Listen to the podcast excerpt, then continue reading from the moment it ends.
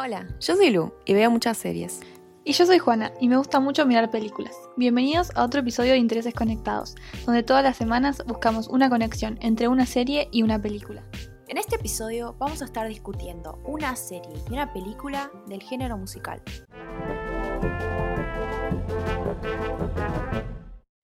Bueno, para este episodio yo elegí la película Been So Long, que en español sería algo así como hace tanto tiempo, una cosa así.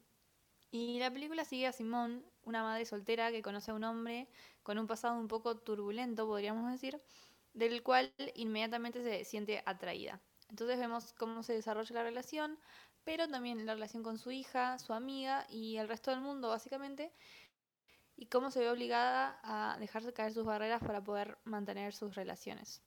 ¿Vos qué elegiste, Lu? Ok.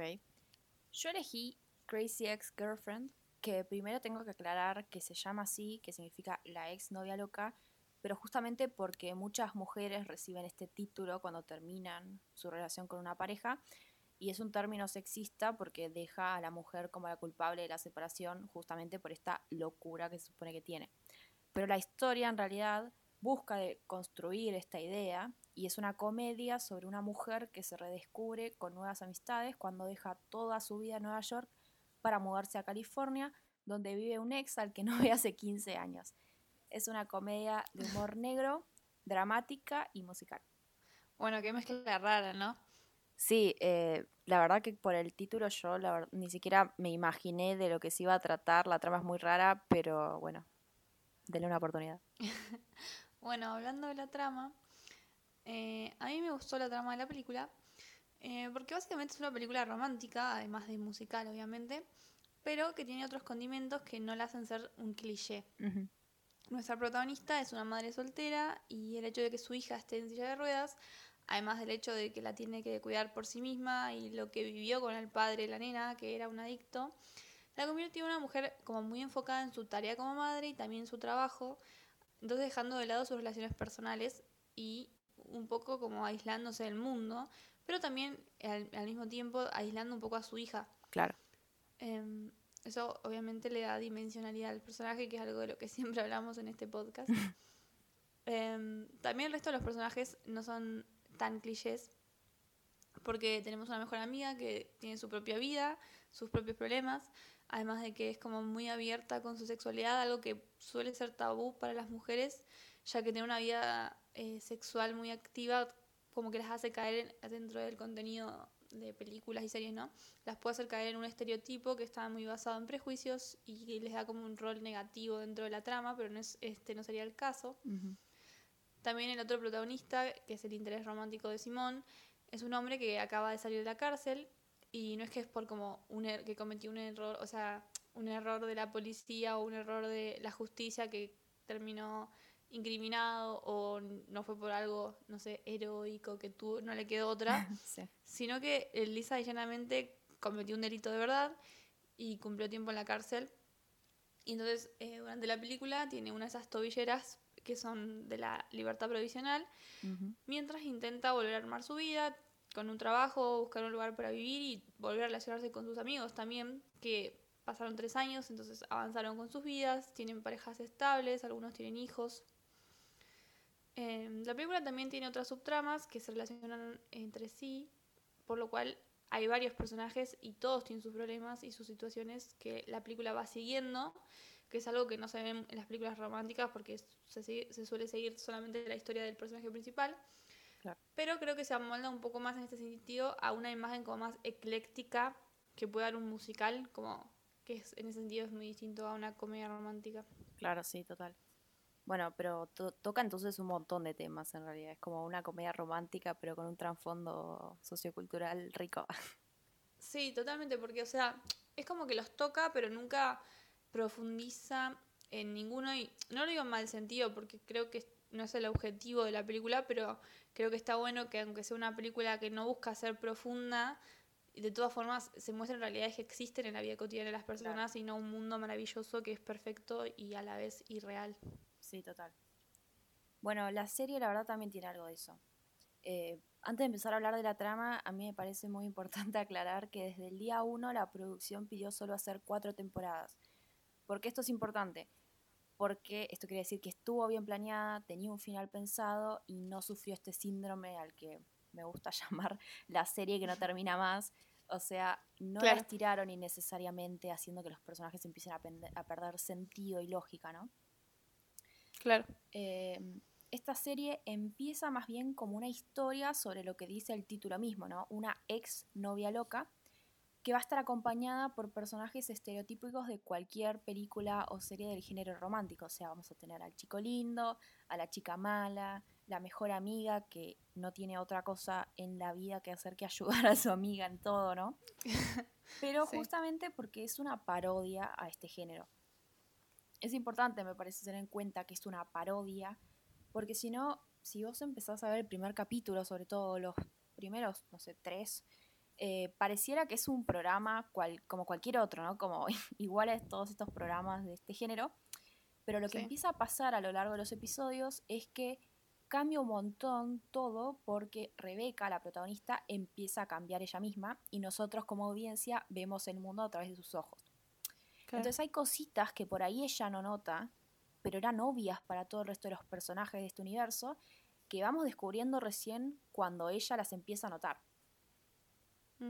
Sobre todo, una de estas cosas que ella tarda en darse cuenta es que los demás personajes son más complejos de lo que pensaba. Pero me parece muy sorprendente igual cómo hay un montón de pistas, como cosas que tendríamos que habernos dado cuenta que existían, pero no nos dábamos cuenta porque estábamos distraídos con Rebeca y toda esta idea de felicidad que está todo el tiempo intentando alcanzar como cualquier personaje romántico, ¿no? Eh, y enfocando... Eh, ahora... sí que ahora que la acabo, la acabo de empezar, ahora me da mucha curiosidad, me quiero saber qué son todos esos detalles que me estoy perdiendo por culpa de Rebeca. Más que nada es eso, ¿no? Como la idea que los personajes son más complejos de los que parecen, como que tienen eh, más trasfondos, tienen unas vidas, tienen vida propia, tienen historias propias, que está bueno también como es una serie, tienen más tiempo para enfocarse, porque vos en la película estás diciendo que hay un montón de personajes eh, que más o menos te das cuenta que tiene un atisbo de complejidad, pero obviamente no hay tiempo en una película para desarrollar a todo, ¿no? Sí, sí. Pero bueno, enfocándome un poco más en los hechos, en el primer episodio pasa esto que dije antes, que Rebeca deja su trabajo en Nueva York, que tenía una vida adinerada, acomodada, y se va a una ciudad de California, ni siquiera puede decir que es porque está cerca del mar, porque no, es solamente porque vive su ex de la adolescencia, el que no ve hace mil años, y ¿por qué pasa esto, no? ¿Por qué empieza siendo una serie que se supone que es una parodia? Y la creadora lo que dice es que eh, este tipo de decisiones es algo muy común en el género romántico, ¿no? Esta idea de dejar todo para de la nada decir, ok, voy a seguir a mi ex de la secundaria. Eh, en bueno, hay una película, por ejemplo, de Ben Stiller, em, Something About Mary, algo así se llama. Eh, sí. Literalmente el chabón no ve a esta chica Mary desde la secundaria, nunca fueron novios ni nada, simplemente le gustaba en la secundaria y se va a la otra parte del país, contrata a un investigador privado y la empieza a acosar porque quiere sacar información de ella para poder acercarse a hablarle. Son cosas comunes en este tipo de películas. Sí. Entonces la creadora dice, ok, ¿qué pasa en la vida real si una persona de verdad hace esto y encima se pone a cantar en la calle? Entonces la respuesta es que este personaje en la vida real es infeliz y tiene un montón de problemas de salud mental que se van a ir desarrollando a lo largo de la trama. Me parece como un concepto muy interesante. Claro, y todo esto eh, a través de canciones, ¿no? La música, que es, no nos olvidemos que es algo que también tienen en común ambas, tanto la serie como la película. Eh, y en ese sentido, en el caso de la película, eh, respecto a la música, yo leí críticas diciendo que las canciones como que no eran suficientes y que no terminaban de transmitir como esta transición del realismo cotidiano a lo fantasioso, digamos, de empezar a cantar en medio de un restaurante, por ejemplo. Claro. Pero yo personalmente no soy, o sea, no soy una gran fan de las películas musicales. O sea, no es que no me gusten, pero no es lo que suelo elegir para ver. Como que no es que voy a ver las películas como busco los musicales para ver. Claro. Por lo que en realidad a mí en realidad me gustó tanto la cantidad de canciones como la duración y los momentos en los que se cantaron. Como que no me pareció agotador, digamos, y demasiado fuera del lugar. Claro. Para no dos personas que de la nada empiezan a cantar en, no sé, en, cualquier lugar público. Como que si no te gustan los musicales, como por ahí eso es lo que te, te disgusta, entonces Em, yo creo que es una buena opción de una película musical que no es demasiado abrumadora, por decirlo de alguna forma. Es un musical moderado. Claro. Bueno, eh, la serie todo lo contrario, porque tiene un montón de canciones. Em, pero bueno, yo soy bastante fanática de los musicales y la misma creadora también. Es más, ella eh, se hizo conocida en realidad sacando video, videos musicales parodia en YouTube. Entonces, tiene una base muy musical la serie.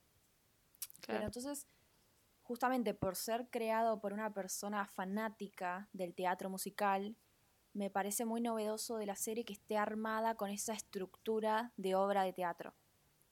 Claro. Eh, para empezar, la idea de un musical es que tenés una emoción demasiado fuerte como para expresar en palabras y entonces te pones a cantar. Y si este sentimiento todavía es mucho más fuerte que eso, también te pones a bailar. Entonces en la serie pasa esto, pero lo que agregaron, o sea, lo que subieron un poco el escalón es que además de hablar de cosas demasiado fuertes emocionalmente a través de canciones, también usaron las canciones para hablar de temas incómodos o por ahí que son medio tabú. Entonces tenemos canciones sobre salud mental, sobre sexo, no sé, cosas hasta como tener una infección urinaria. Hay una canción sobre la bisexualidad, que es un tema bastante tabú en la televisión, eh, de, algunos temas del feminismo, sobre todo visibilizando un montón de situaciones muy comunes para las mujeres, pero es como que no se hablan mucho. Por ejemplo, obviamente no, dependiendo del círculo, pero como la menstruación, entonces como un montón de temas que por ahí no son cotidianos, sobre todo en la televisión. Entonces, eh, me parece que pudieron como llevar este, el tema del musical, pero como un poco más arriba, como subiendo un escalón de lo que se lleva al plano musical en, la historia. Pero todas las canciones siempre manteniendo un hilo bastante cómico en general, ¿no? Porque es una comedia. Eh, y es muy fácil sentirse representado por lo que están cantando los personajes, porque justamente en general son temas de la vida de todos. Claro. Eh, pero bueno, también cada canción en general captura una idea, una emoción, una situación muy particular. Entonces cuando aparece la música del tema en otro episodio por ahí, es como que instintivamente ya sabes cómo te tenés que sentir. Que eso también pasa mucho en los musicales. Por ahí, no sé, en la canción de amor eh, la cantan los personajes principales y después cuando te ponen la musiquita, cuando aparecen los personajes ya sabes que tenés que estar sintiendo, ¿no? Como ese amor por los personajes. Em, pero además de estas canciones y de los bailes, lo que me parece que está bueno que sacó la serie del género musical es la estructura en sí. Porque en los musicales no solo hay un par de protagonistas, sino que también hay un ensamble, que sería un grupo de personajes secundarios que son recurrentes, ¿no? serían los actores que están en la obra. Acá pasa lo mismo, pero como ya dije antes, como hay mucho tiempo para desarrollar las historias de estos habitantes del mundo ficticio, porque es una serie de cuatro temporadas, eh, primero, por ahí vemos que son un montón de personajes estereotípicos de este género romántico, pero a medida que avanza la historia empezamos a entender que en realidad son personas tridimensionales y los conocemos mucho mejor, ¿no? Claro, justo eso que vos dijiste de que destacaste, digamos, o te llamó la atención que, que, las, que las canciones como que tienen ese, ese punto medio, que son cómicas, ¿no? Como que son canciones que hablan de cosas random, entonces lo que las hace graciosas es lo que a mí también me, gustó. Como alguien que no mira muchos musicales, me parece que es divertido, como que en ese sentido le suma a la trama y también me copó. Em, pero bueno, hablando de la película que elegí, yo algo que destaco es que ambos, eh, primero que nada es que ambos protagonistas son afrodescendientes, que lo destaco justamente porque lo más común para las películas de este estilo, comedia romántica, es que los personajes que no son blancos y heterosexuales queden relegados a personajes secundarios, que generalmente son amigos de los protagonistas, que sí son blancos y heterosexuales, que parecieran no tener vidas y existen solamente para ayudar al protagonista en sus problemas, básicamente. Claro.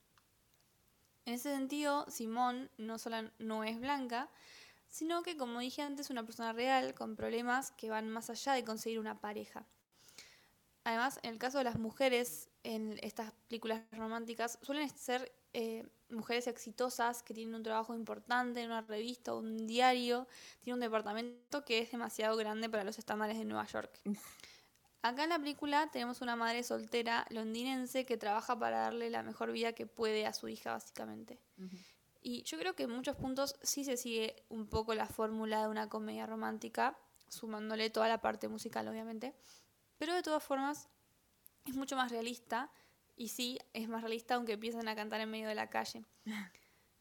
Em, por un lado tenemos como esta dinámica chico malo y chica buena, que es una fórmula que puede ser encontrada en las películas románticas, eh, justamente por el pasado este no tan lejano de Raymond eh, y por la forma de ser tan estricta de Simón, pero en realidad la personalidad de Raymond no tiene nada que ver con la personalidad de un estereotipo de chico malo, por lo que, por lo que la película tampoco está dando mensajes problemáticos como es re mala persona siempre, pero si sos la chica correcta va a cambiar por vos. Claro que no es raro de ver en películas románticas. No.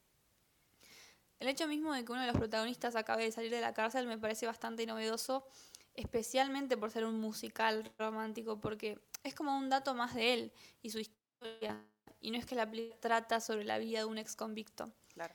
Raymond es solo una persona que cometió algunos errores en el pasado, que tomó decisiones incorrectas y ahora quiere corregirse y tener una vida.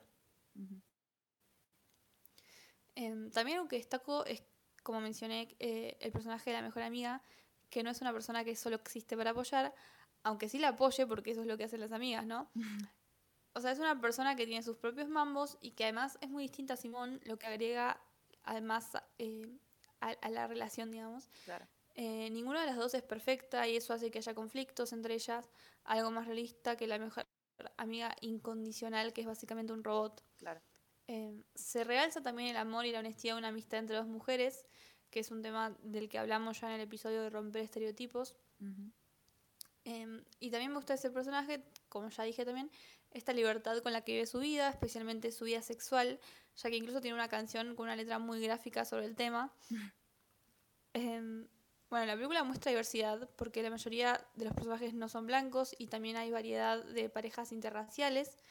Pero en ese sentido, si hablamos de las categorías de las que hablamos en el episodio de los estereotipos, eh, yo diría que cae en la categoría de contenido daltónico, entre comillas, porque no muestra los problemas de las diversidades en la vida real, algo que es bastante común para una historia basada en el género romántico, pero a la vez no lo veo necesariamente como una crítica, porque, qué sé yo, no me parece mal que existan películas que sean simplemente para relajarnos y punto. Sí es obviamente eso depende también de las preferencias individuales. Eh, yo creo que si le queremos buscar un problema a la película es que al tener tantas tramas y tantos personajes, no logra desarrollarlas plenamente.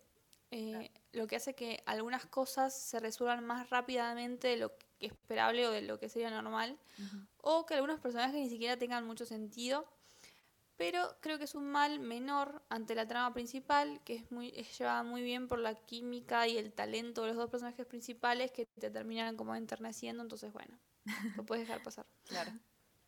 Bueno, sí, claro, ese es un re problema de las películas, la verdad. Y sobre todo lo que estoy diciendo, ¿no? Como las, las obras de teatro, estas musicales en general tienen un ensamble que si bien existe una diversidad de personajes secundarios, no tienen una riqueza los personajes porque claramente no hay tiempo para desarrollarlo. Sí.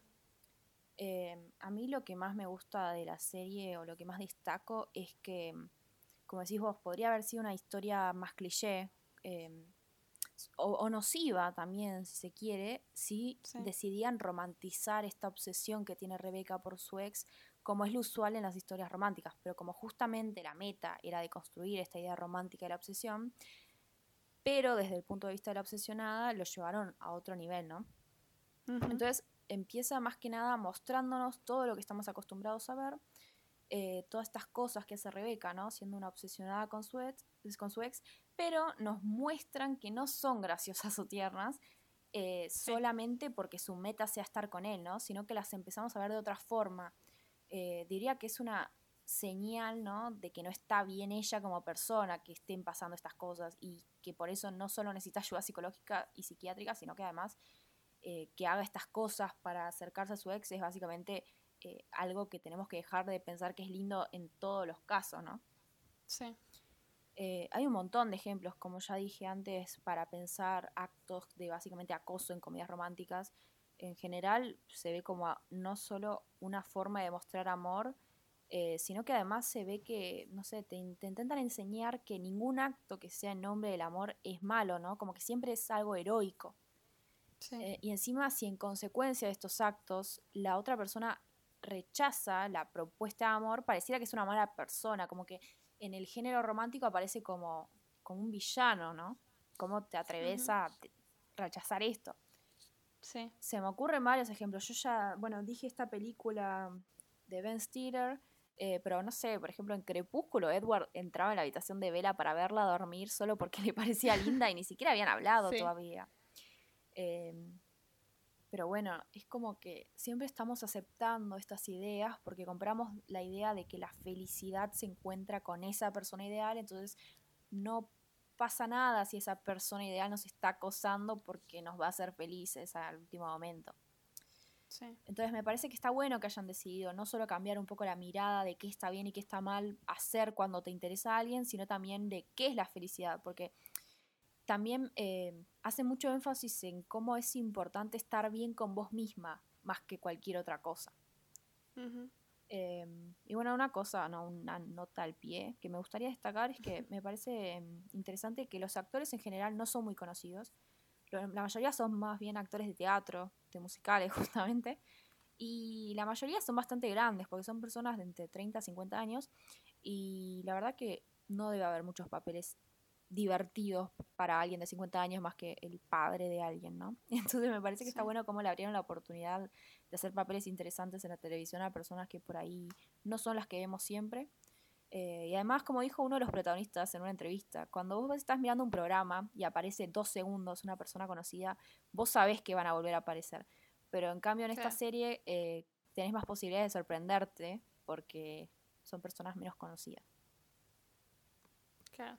Tiene sentido, la verdad. Eh, bueno, creo que a esta altura ya podemos hablar de qué nos pareció la película y la serie. Y en mi caso, yo diría que la película me gustó bastante, la verdad. E incluso me hizo reír por momentos, me hizo reír en voz alta. Bueno, bien. Em, sí. Eh, las canciones, como dije, me gustaron y me parece que fueron suficientes y en los momentos correctos, pero es verdad que no hay ninguna que sea de esas recordables que se te quedan pegadas en la cabeza mucho tiempo después de haberlas, visto, haberlas visto. Pero bueno, eso me parece un detalle, la verdad. Em, la película es de Netflix, así que ahí la pueden encontrar y está bueno porque, qué sé yo, eh, es como un poco desconocida y por todo lo que mencioné, a veces vemos tantas porquerías, por decirlo de alguna forma, en Netflix con mensajes muy problemáticos, con protagonistas que tienen lugar en, todo, en todos lados y, y, no son, y o sea, no se les da tanto lugar a, películas con protagonistas que no son los mismos siempre, entonces me parece que está bueno eh, en ese sentido cómo apoyarla. Em, creo que es una linda película para ver cuando tenés ganas de ver algo liviano y medio esperanzador para olvidarte un poco de toda la locura del mundo real. Em, porque bueno, nada, es, es liviana, tiene personajes que son fáciles de querer y tiene una tierna historia romántica para ver cuando te sentís con ganas de ver una tierna historia romántica. Bueno, a mí la serie eh, no puedo ser muy objetiva porque la amo. Eh, no solo me parece que la trama es muy entretenida y muy graciosa, sino que además mm. Rachel Bloom, que es la creadora, guionista, editora, compositora de las canciones y protagonista, me parece una genia. Me gusta mucho su tipo de comedia, eh, cómo puede explorar temas complejos y tabú eh, a través de la música y el humor. Eh, y además me parece que es una gran forma de empezar conversaciones, ¿no? Derribar mitos y estereotipos. Y es un muy buen ejemplo de cómo usar humor negro sin caer en esta facilidad de ser ofensivo, ¿no? Porque la serie usa mucho humor negro, pero nunca a costas de otra persona. Que eso está bueno. Eh, si les interesa, Crazy Ex Girlfriend está en Netflix, la recomiendo un montón. Está también en Netflix el show musical en vivo que hicieron con algunas canciones del programa, que bueno, hizo el elenco cuando terminó la última temporada de la serie. Eh, está muy buena para ver toda de una sentada, no sé si maratoneando en un día, ¿no? Pero sí viendo la serie sin tener que esperar un año en el medio, porque creo que así es mucho más fácil eh, no perder de vista los avances de los personajes eh, y ver estas sutilezas que estaba diciendo antes. también, no sé si es súper, o sea, sí es liviana, toca temas más bien serios, pero mm, siempre con un poco de esperanza, ¿no? O con, no sé, no es no solo serie dramática para ponerse a llorar ni nada. Claro. pero bueno, por ahí pueden aprovechar el aislamiento y ver también algo distinto, ¿no? Una parodia de las comedias románticas con humor negro es algo novedoso. Y musical encima. sí, tiene todo. Y las canciones son re pegadizas. Yo no puedo parar de escucharlas en mi cabeza. Eh, yo lo vi con mi familia, todos están cantando las canciones, así que véanla. bueno, y hablando de música, la primera conclusión para mí eh, es que mm, la música, la verdad que es un buen medio para explorar temáticas que por ahí son más complicadas de abordar hablando. Y es una buena forma también de no solo empezar conversaciones, sino también terminar armando un producto novedoso, ¿no? Sí, re. Em, yo diría como una segunda eh, conclusión que hay más contenido interesante en Netflix para ver que las 10 películas de Kissing Booth, así que podrían ver esta película también. Sin ofender. Y claro. y bueno, y como último, para cerrar, eh, me alegra un montón ver más contenido que se anima a cambiar un poco el status quo de géneros tan conocidos como las comedias románticas, ¿no? Eh, no solo porque así podemos ver cosas distintas, sino también para dejar de perpetuar mensajes nocivos como todos los que estuvimos nombrando, ¿no? Sí, estoy de acuerdo. Esto es todo por esta semana. Esperamos que les haya gustado. No se olviden de seguirnos en Twitter, arroba interesesconnect. Intereses C-O-N-E-C-T. Y suscribirse en la plataforma donde nos estén escuchando. Spotify, Apple Podcast o YouTube. Hasta la semana que viene.